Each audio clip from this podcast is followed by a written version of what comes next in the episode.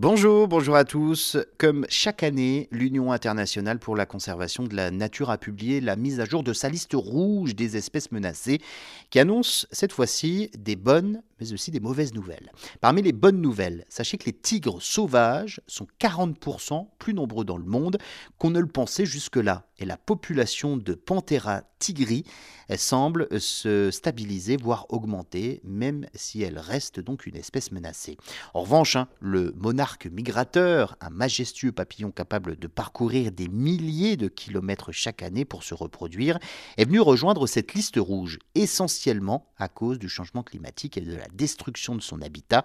La dernière évaluation de la population euh, mondiale de tigres vivant dans la nature remontée à 2015 et le nouveau comptage a permis d'estimer à entre 3800 et 5600 le nombre de ces félins. Alors, cela s'explique par des améliorations des techniques de suivi, montrant qu'il existe plus de tigres qu'on ne le pensait auparavant et que le nombre de tigres dans le monde semble être stable ou en augmentation. Ce qui montre hein, aussi que le programme de conservation de l'habitat du tigre est efficace.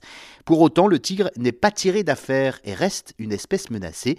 Les principales menaces sont le braconnage des tigres et la chasse de leurs proies, mais aussi la destruction des habitats à cause de la déforestation, toujours plus de cultures. Par contre, le papillon monarque migrateur a vu sa population en Amérique du Nord diminuer. Pareil, à cause de la déforestation, mais aussi des pesticides, des herbicides qui tuent les papillons et son habitat. La population occidentale a diminué d'environ 99,9% depuis euh, les années 1980. La population orientale, cette fois-ci la plus grande, a reculé de 84% entre 1996 et 2014.